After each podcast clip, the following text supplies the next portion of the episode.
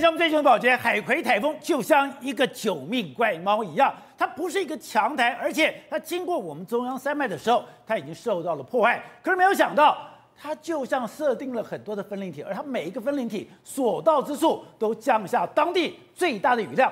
它明明已经变成了一个热带低气压，可是没有想到，它到了香港之后，香港发出了黑色警告。黑色风暴之后，香港降下有史以来最大的雨量，甚至香港很多的地铁、香港很多的大楼全部淹没在水中。而我们台湾，台湾这两天根本无风无雨，台湾这两天你感受不到台风的威胁。可是没有想到，当这个海葵台风的分灵体到我们台湾云嘉南上空的时候，特别是这张画面。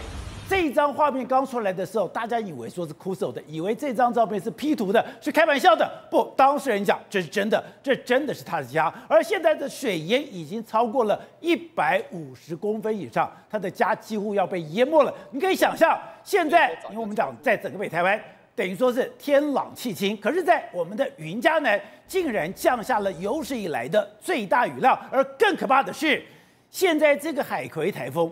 还没有上散去，他还没有离开。现在到哪里？他另外一个分灵体跑到了广西，现在也对广西、广东造成了严重的灾害。好，我们今天请到了来宾的这帮首位的财经专家黄教授，你好，大家好。好，这是美岛电视报头长，大家好。好，第三位是商周的总主编李国珍，大家好。好，第四位是资深媒体吕一峰，大家好。好，第五位是政论专家林立飞，大家好。好，第六位我们要特别介绍民进党的台北市议员王世坚，大家晚安。好，走。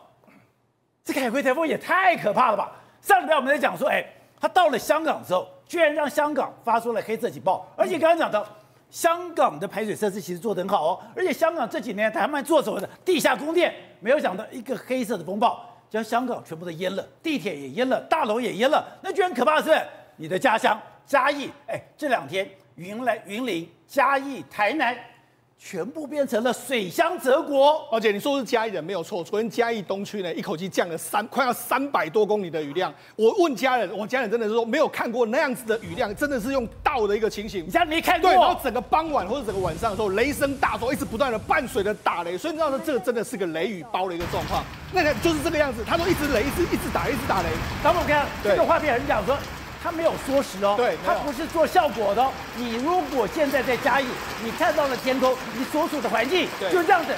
雷雨不断，雷声一个接着一个，没有间断。没错，昨天傍晚到晚上真的是这样，嘉义真的是一直雷，一直雷。我我妹都说她在家里面，我看吓死。你妹吓死了。对，那你好，那这到底是什么造成这样的？就原来它是海葵的分灵体呀、啊。抱歉，那这个海葵的前世海葵还在。海葵的前世今生真的对两岸造成非常大的影响。它的前世龙王呢，让中国大陆真的是完全受不了，把它除名。就它这一世的海葵呢，抱歉那。它是四年来第一个登陆台湾的这个台风，在台东的时候，哦，风强雨骤，但想说啊，对台湾就应该没有太大的影响嘛，就没想到跑到中国之后，宝杰，它所在之处打破当地的雨量。第一个，香港，香港这几天我们讲黑色暴雨，对，几个小时之内从黄色、红色到黑色，就来不及到一百三十九年以来的最大的这个雨量。深圳也是一样，从一九五二年有记录以来的最大的历史的极端值。另外，包括说像这个福州。打破龙王的记录，所以他的这一生更是厉害。那你想，他已经完福建、广东都受到影响。对，那你想说他登陆之后结束了没有？他的回马枪回灵体就来到我们的嘉云南的这个上空之后，造成了昨天下午到傍晚的这个大暴雨。你看，我们嘉义其实嘉义市算是比较高，就没想还是照样哦，造成这个大淹水的这个状况。你说嘉义市的地势相对比较高，没错，一样大淹水，一样大淹水。那你更不用讲，他现在另外一个分灵体跑到什么广西去？那这我看这画面。我看到画面，我刚刚看到画面吓死。对，我们通常都看到那个灾难的时候，那个是一般的其他的国家，你的道路变成了河流。对，就这个道路变成河流，居然在台湾发生了。对，而且它的分地铁又跑到广西去，先听说又要降下广西有史以来最大雨量。所以呢，在翻开所有的这个台风史，大概也没有一个台一个台风像。哎，这不是河，对，这是八十二道，八十二县道，八十二县道，你就知道世上没有一个台风像海葵这样子。那我们就讲嘛，事实上昨天真的这个下的雨量真的非常非常大，你就仔你要仔细看，你看。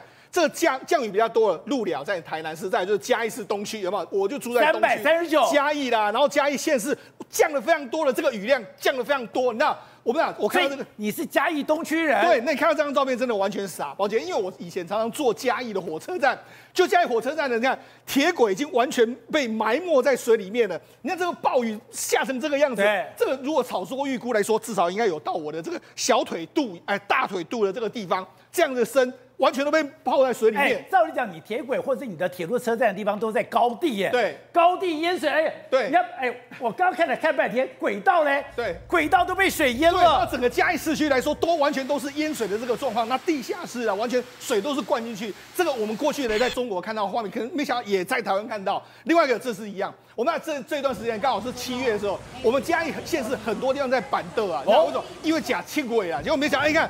这个淹水淹过去，那真的，人家说说真的是流水席啊！这是你们的假清规？对，没错。那你看，大家水真的就从旁边流过去，你要说这就是标准的流水席的一个状况。这连北港也是一样，北港也不是只有这个嘉义，连这个云林的北港也都遭遇到非常大的这个状况。但当然最严重的就是台八十二线，台八十二线为什么会淹成这样？因为它的地势是相对比较低的一个状状况，它在约莫在这个地方，它其实在靠近这个中中正。哎，东征这个地方，它算是水向水上这个地往水上往南这边，就这样。你看，这完全你看，人家就说他开车的时候，你看几乎已经淹到他整个轮胎都淹下去了。那你这是附近的民众已经这个几乎都淹在水里面的一个状况，就没想到，因为有一对有一对夫妻呢，他们可能就是出去卖东西，就没想到因为水太湍急，他们可能来不及跑掉之后，他们就不幸在淹在这个水里面的。而且最可怕是，哎，他真的在云嘉南。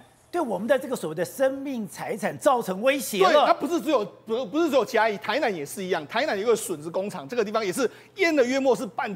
半约莫是五十公分，那就很多人被困住了一个状况。那你看，警消还出动这个这个救生艇去救。那当然还有什么？还有比较山区的这个地方，这个地方在顶加竹崎这个地方。它竹崎，因为竹崎那个地方爆发这个土石，你看从山上山上大家都下两百两三百公里左右的这个雨量下来之后，在竹崎这个地方有一户人家，他们这个已经亲人过世，那原本要出殡。就被他埋，就没想到土石有从他们后后方这样冲下，冲下来之后，你看这整个掩埋的这个状况，你看整个道路几乎都掩埋掩埋住了。那整个山，你看那个房子在这边，结果房子几乎完全被掩被盖住，房子被盖掉了，对，几乎被盖住，这样一个屋顶了。对，那你看我们后来就只能出动怪手去把它挖出来。那挖出来，你看这旁边还有非常多大石头都留下，你看这就是他们房子的这个痕迹。对，你就知道这个雨，这个雨真的下的相当相当多啊，下的相当多。所以你知道，事实上这约莫这附近有十多户民宅。完全都在这个地方。那我觉得这一次真的雨量下得多夸张。宝杰，我跟大家讲一个数字，在约莫在今年六月左右的时间点，五月底六月初的时候，增温水库亚洲东南亚最大的水库，它当时只有剩下六点五个 percent，就到这几天这样灌下来之后，那它居然快要满了，而且它还要被迫泄洪。对，你说它事实上就已经已经满到这种程度，哎，从六点五个 percent，它最近也没有下很多，对就没想到这个海葵的分灵体一进来之后，你看在这个地方。居然马上就瞬间把它灌满到这种程度，你看原本是这样，都已经干涸见底的这个状况，现在已经变成是这样子。哎，我是个草包，对，我是天龙国人，我还一直以为说翡翠水库是最大水库，不，曾文才是最大的，是东南亚最大水库。你看，马上几个小时之内。几乎把它完全灌饱了这个状况，你就知道市场这是一个相当夸张，而且中南部现在所有的水库，像嘉义的什么兰潭、仁义潭呐，还有全饱了，全部都饱了。那到市场这当然会带来一个效应，什么效应？我们知道最近一段时间刚好这个登革热在爆发，哦，就登革热爆发之后，宝杰现在会遇到这个水又这个在这个地方肆虐之后，之后蚊虫可能又会再度。难怪苏伊人特别跑出来警告了。对，所以你就知道，事实上在这个极端气候之下，不是只有天，不是只有这种水暴雨啦，这些我们要注意。事实上，因为雨下过之后，蚊虫滋生，登革热我们也要格外留意。好，玉凤，刚刚讲的是，哎、欸，这里都很难想象，海葵台风真的像一个九命怪猫一样，像一个不死鸟一样。刚刚讲，它真的很怪哦。本来以为说它要走到日本，就没有说要走到台湾北部或者西北台，就没有说，哎、欸，它会走宜兰，没有说走花莲。结果呢，从台东登陆，台东登陆以后，当然对台东绿岛、蓝屿造成很大的灾害。结果它到了嘛，到了福州。到了福州了以后，对福州造成很大的影响之外，没有想到它已经变成热带地下。热带地下之后，哎，它对香港居然变成了黑色暴雨。黑色暴雨之后，我跟他讲香港真是惨到爆，地铁也被淹了，哪里全部都被淹了。大家讲都没有这么惨过。好，这个惨不过，他到现在还活着。他现在跑到哪里？他现在跑到广西去了。我们来看一下，通常啊，你这个台风啊，你经过我们的护国神山。经过这个中央山脉之后，你就应该消失了吧？你要魂飞魄散了吧？对不对？结果呢，它过去之后呢，确实它的台风眼不见，它的结构体不见了。可是呢，它这些分灵体跑到旁边之后呢，在这个海面上面，因为最近因为温度比较高，所以呢，它竟然在海面上面继续吸收这个能量。好，这个就是它的缩时。这个就是经过了台湾的这个上空，经过我们的中央山脉，你看到没有？它经过中央山脉之后，事实上稍稍有被破坏哦，它基本上有被打散哦。那想说，哎，你经过我们的护国神山，你被打散了，你的威力应该减弱吧？对，不，它开始分散了，它变成好像那个佛地魔有很多的分灵体，然后呢，它的分灵体不管到哪里。都造成了一个重大灾害。对，最可怕的就是说它的结构被破坏之后呢，它变成分离体，然后这些分离体呢也在海面上面吸收了更多能量之后到处跑，到处跑，每个地方都受灾害非常的严重。那它的分离体到了广西之后呢，带来很丰沛的雨量，而且呢大家没有注意到，就想说天哪，应该台风已经结束了吧？怎么会那么可怕？所以呢它它还在，对，它还在，所以它带来这个丰沛的好雨，大家都来不及逃啊。所以这个画面其实它是道路已经变成这个水了，一瞬间呢有非常多的人必须要去救灾，但是因为它受害的面面积太大了，所以呢根本来不及救，很多人都只能自己跑到屋顶上面，或者是自己找到地方来来等待救援，然后一个一个的去找，根本就找不到。那除了广东跟广西以外，香港这一次受灾也非常的严重。香港我们今天看到的，它的水冲到了所谓的地铁，对，很多的大楼或者整个街道全部都是水满为患。现在不止如此，哎，连他们的豪宅区。竟然都出现了土石流。我们来看一下这个地方呢，其实就是香港最红的地方——半山。有钱人在香港，我就是要住半山。住半山还有第一面的一个海景。可是大家注意看的一件事情，就是画面上这个地方已经出现土石流了。那这个土石流是二十公尺乘二十公尺，直接哐垮了下来。为什么会？这个香港最值钱的地方，这个地方最可怕的地方是说，它是一栋连着一栋的。它虽然是独立的一个透天厝，可是呢，它旁边是大家紧靠的非非常紧的。它下面的地基已经不见了。它只是因为它是长条形的，对，所以它前面还吃到吃到吃到这个土的的一个基石，后面呢已经是整个都已经掏空了。那这房子谁敢住啊？对啊，这个东西如果在雨再下下来，那为什么会这么严重？最主要就是说，因为它连续的暴雨，它破了一百三十九年的记录，而且呢，他们从这个红色警呃橘色警报。红色警报，它蓝色警报，它黑色警报，它黑色警报最严重的，竟然超过八个小时，将近九个小时，所以一路的下雨的情况之下呢，现在来讲，连半山的这个豪宅区都可能受伤。而这个地方算过，哦香港这一次刚刚讲的这个海葵台风，它只是一个热带地气啊，它现在在香港降的时雨量，居然比我们八八风在莫纳克的时雨量还来得高。对，在过去来讲的话，几乎很少到黑色警报。那么黑色警报有。也不会超过一个小时，因为红色警报一个小时就会成灾了。那大家想想看，你的黑色警报将近了八个九八，超过八个小时到九个小时，这对香港来讲是非常非常的伤的。然后呢，它另外一个分离体到了福州去，那这个地方呢是他们的地下停车场，地下停车场几乎全灭。但是呢，有一个人就告诉大家说，我早就知道这个分离体很厉害了，他把他自己的 POSH 包起来了。他说：“整个停车场全部都炸锅炸锅了，整个停车场全部都淹了，只有我没事。”他还分析了这个东西还要怎么用，因为他之前有被炸过一次，所以呢，他就告诉大家说：“对对对，不管停哪里都没有用。”你从哪里买这么大的一个塑料袋？你的塑料袋居然大到可以把你的 Porsche 整个给包起来？对，因为他上次。淹的也是一台 Porsche，他真的是非常厉害。他说这个塑料袋吼不能去用买的，你去包膜店，汽车不是可以贴膜吗？你去包膜店贴膜的地方把它粘起来，粘起来之后呢，先两个人像保洁哥一样，你跟我一人拉一边，然后呢让车子开进去之后呢，这样包膜的方式把它全部给包膜，包好了之后呢再加热，然后最后把它打死结。很多人在笑他，很多人想说：“哎呦，这个台风已经没有了啦，在台湾都离开了，已经离开了，而且被被中央山脉给打散掉了。”他把它弄好之后呢，放在停车场，他告诉大家，他很骄傲告诉大家，只有我们这一台没有被淹到。他真的没有事？对，真的没事，其他的全部被淹到。这就是这个。等我看，其他的车子就像这样子，整个水淹整个地下，水淹地下室，每一台车子都变成泡水车，就最后。对，只有这台没事。他就说，当初大家笑我的人，现在所有都来问我说，到底要怎么样把自己的车子包起来？因为只有他没被淹到。好，股神刚刚讲的，巴菲特是股神，巴菲特是非常懂得精算，而且他懂得等待时机。可是他有一个算不了，他有一个是老天爷算不了。这次刚刚讲的，这次佛州的水灾，他居然是重大的受灾户，因为他要赔很多钱。对，现在的极端气候，要么台风是世界上最大的，要么雨又下了创纪录，要么就热死人又创了纪录。而巴菲特这次遇到的是什么？佛罗里达创下了百年以来最强的台风，就那个意大利啊。所以整个佛罗佛罗里达州，你看到、哦、要么不是淹在水里，要么房子就被树压倒了，或者是房子往前倒了，车子还被吹上来。结果统计一下，整个佛罗里达州一路这个伊伊达亚的台风。从佛罗里达州一路吹到乔治亚州，再吹到南卡州，总共损失超过两百亿美金。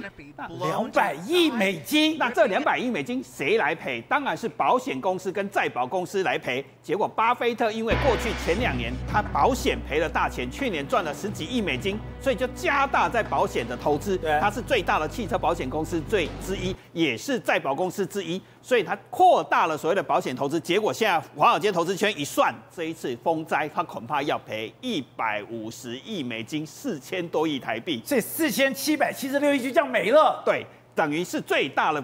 台风下的受灾户，因为他没有想过台风竟然动不动就创纪录，要么下雨量创纪录，所以瑞士再保公司也去算嘛。我们看香港这么严重，今年以来上半年平均赔的钱是过去十年的一倍以上。今年上半年已经赔了五百亿美金，如果去年同期整年也不过赔了四百八十亿美金，所以整个一年下来可能要赔一千亿美金。所以巴菲特一百五十亿美金还不算很多。所以你们跑商业知道说。现在灾难的损失有这么可怕？因为台风要么很强，要么就创纪录。像这又个李飓风一样，可能又是五级的台风，又可能创下百年台风。以前是百年一次，现在是年年都会出现。所以你说现在在大西洋上面又有一个飓风，而这个飓风是五级飓风，叫做李。对。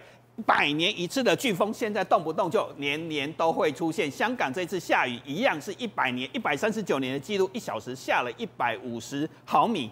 莫拉克台风也不过下一百三十五毫米，一下子又年年出现所谓的超大降雨的记现象。那更严重的，还更可怕的是什么？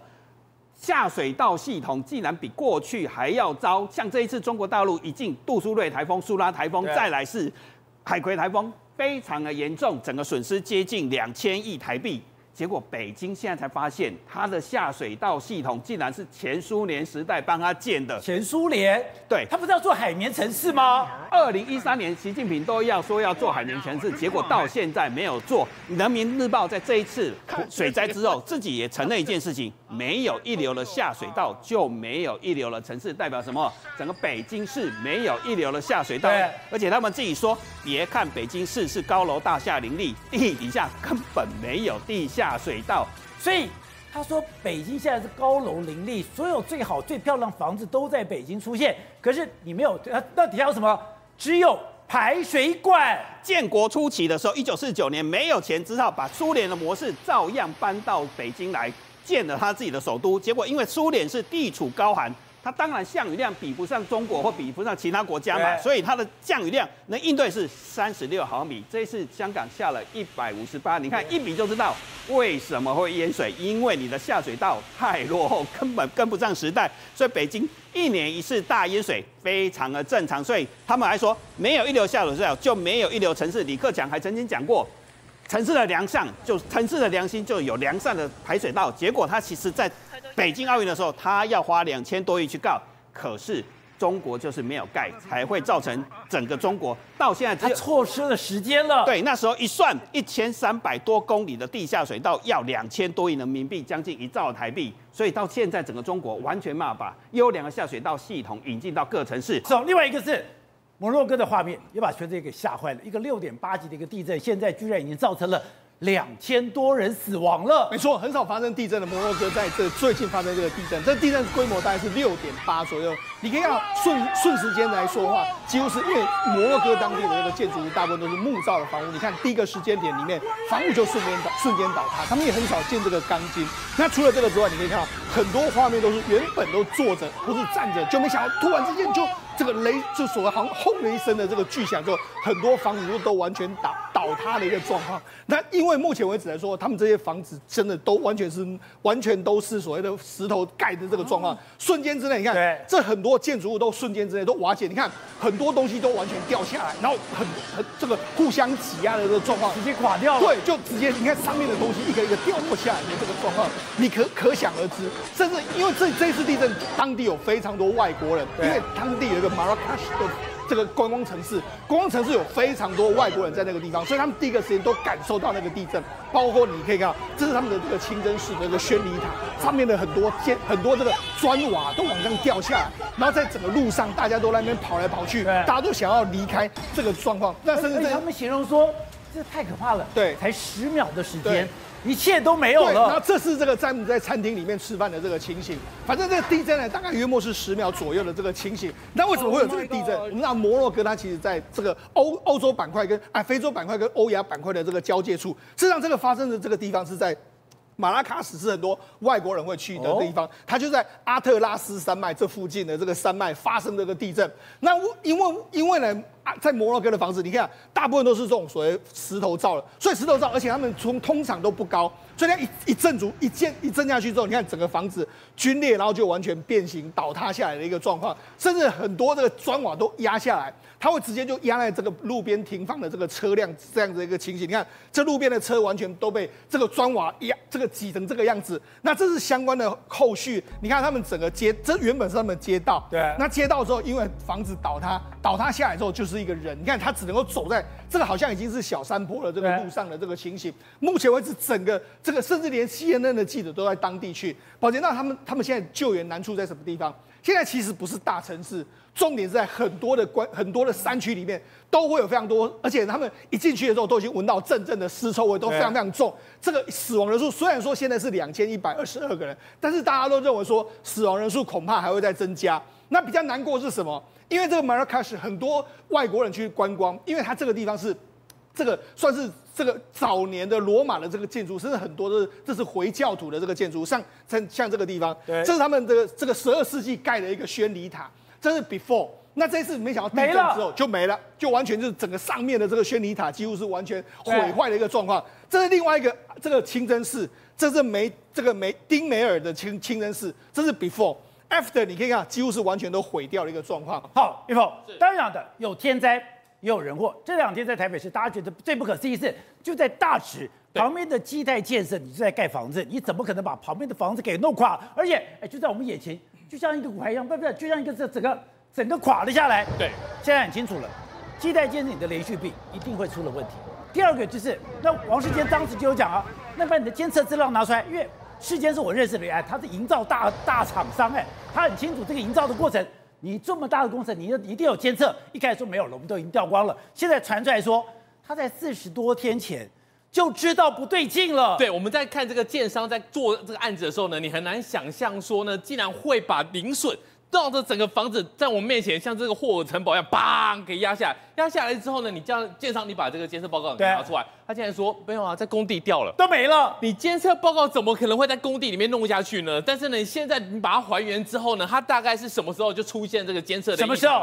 四十四天前，它四十四天前就有监测异常的一个报告出来哦。可是呢，这个四十四天前的监测异常报告直接被他们给忽略。我们来看一个地方，这个大家注意一下，这个地方就是这一次整栋大楼荡下去的地方。然后呢，这有个监测点叫 SB Two。它旁边每个地方都有监测点哦。你把这 SB two 往这个地方去找，SB two 在这个地方，它的监测报告就已经出问题了。哦，对，你正常的应该是要正正负二十毫米，但是呢，它已经超过二十七到五十六了，你在这边就有问题了。你的正负是二十。你都已经到了五十八了，对，你在这个地方都、呃、这边二十七都有问题了。可是呢，有没有让他停工下来？他没有停工，他还是继续做下去。他有没有赶快说先暂停，先把旁边把它给扶正，或者是你要把这个东西持续的灌浆下去？不是，如果你看到这个监测表，你看到监测表发现不对的时候，你这个时候该灌浆，你这时候补枪，对，都还来得及。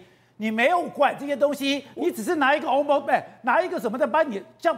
涂那个鼻屎一样，涂一涂就没事。对，反正呢，他现在这个地方有机会补救，但是他不打算补救。我们就要回头去看说，如果他不补救会发生什么事情？他现在不补救，就会发现说他的零损整栋大楼给崩了下来。崩了下来之后呢，他竟然敢敢跳出来说：“哎，我不然我帮你盖好了。”然后呢，记者问他说：“你怎么可以讲这种话？你是加害人，你这样难道你要赚更多钱吗？”他说：“哎，没有哦，有七成想要跟我一起合作哦，而且我们之前跟他讲的是一瓶换零点七瓶，我现在给你一瓶换一瓶，他还想大赚钱。”对，然后讲完之后就突然哭了。我们记者在现场看到都觉得这是鳄鱼的眼泪。难道他想要说靠着这一次的劣行劣迹再大赚一笔？好，这个你在第一时间就讲。监测资料拿出来，对，因为你我知道你以前是这营营造商的老板，你对这个东西非常熟悉。就这个监测报告一出来以后，哎，那个真的很严重吗？四十四天之前，哎，本来正负只有二十厘米米呃厘米，你跑到了五十八去了。哎，宝杰，我是在哎你上礼拜五，我用威胁式的跟他说，你一定要交出来。他说所有监测的资料在公务所，公务所沉到地下去了。对，我跟他说这些监测资料在监测公司本身。以及启承间起造人基泰建设，承造人营造厂，建造人那个建筑师一定有，大家都有，对，要留存。我说你不交出来，那就法院见。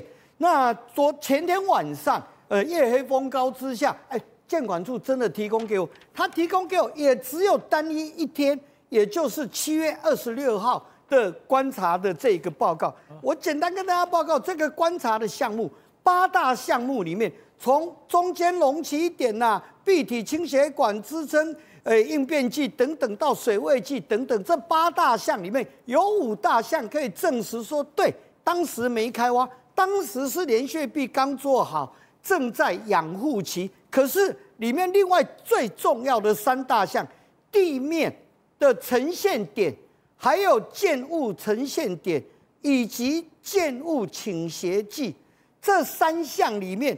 诚如刚才宝杰你讲的，我跟大家再报告一次，这个建物呈现点，这个建物呈现点后，我就指 SB two 建物呈现值二十七点七，宝杰标准值，哎，警戒值是十六 millimeter，行动值是二十 millimeter，它已经高达二十七点七，这个 SB two 的这一个点刚好是。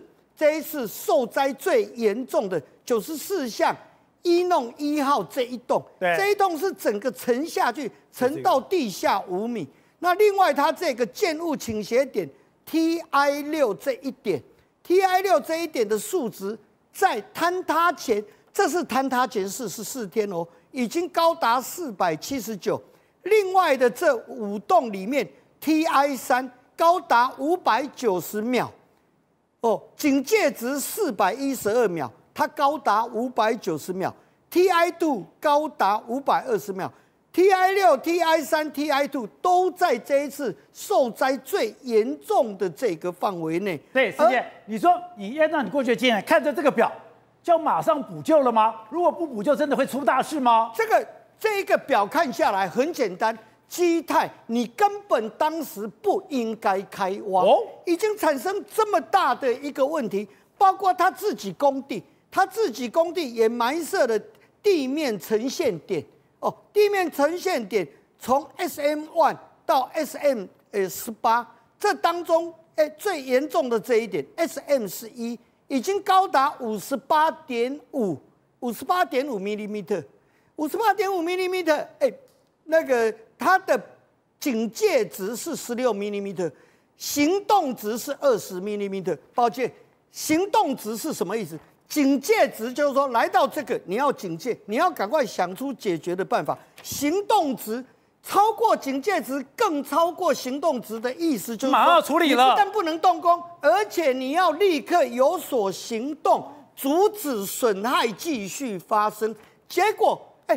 这个基泰建设无动于衷，他完全没有任何的行动来阻止危害的发生，他反而还继续开挖，所以我八个字送给基泰建设这个公司，对这个公司叫做唯利是图、草菅人命。那你天去告他了？对，我今天因为昨天基泰的董事长出面，他。没有道歉，他说谢谢大家啊，谢谢大家让他糟蹋就对了哦。结果谢谢完三秒钟，他辞去董事长的身份，他还说他要负起最大的责任，所以我今天去告他刑事罪。这个宝洁，这个叫做不确定故意的杀人未遂。好，那另外一今天告他杀人未遂罪。那他讲说好啊，我来负责啊，我现在办什么？我就把你盖，我们来盖合建。哦，我们来我们来盖都更，我来给你一瓶换一瓶，我很有诚意。抱歉，他这一位陈世明董事长要负起最大的责任，可以。你到桃园监狱，你关进去来，你再去负最大责任吧。第二点，他完全没有任何的资格来跟所有受灾户来谈。哎，差点没被你害死，你还好意思出来跟大家谈？如果说大家没办法信任政府公办都更的话，那哎，很多名门正派的大建商啊，他们从来没出过纰漏，哎，这些住户都可以找这些建商谈，所有建商都可以谈。就你基泰最没有资格。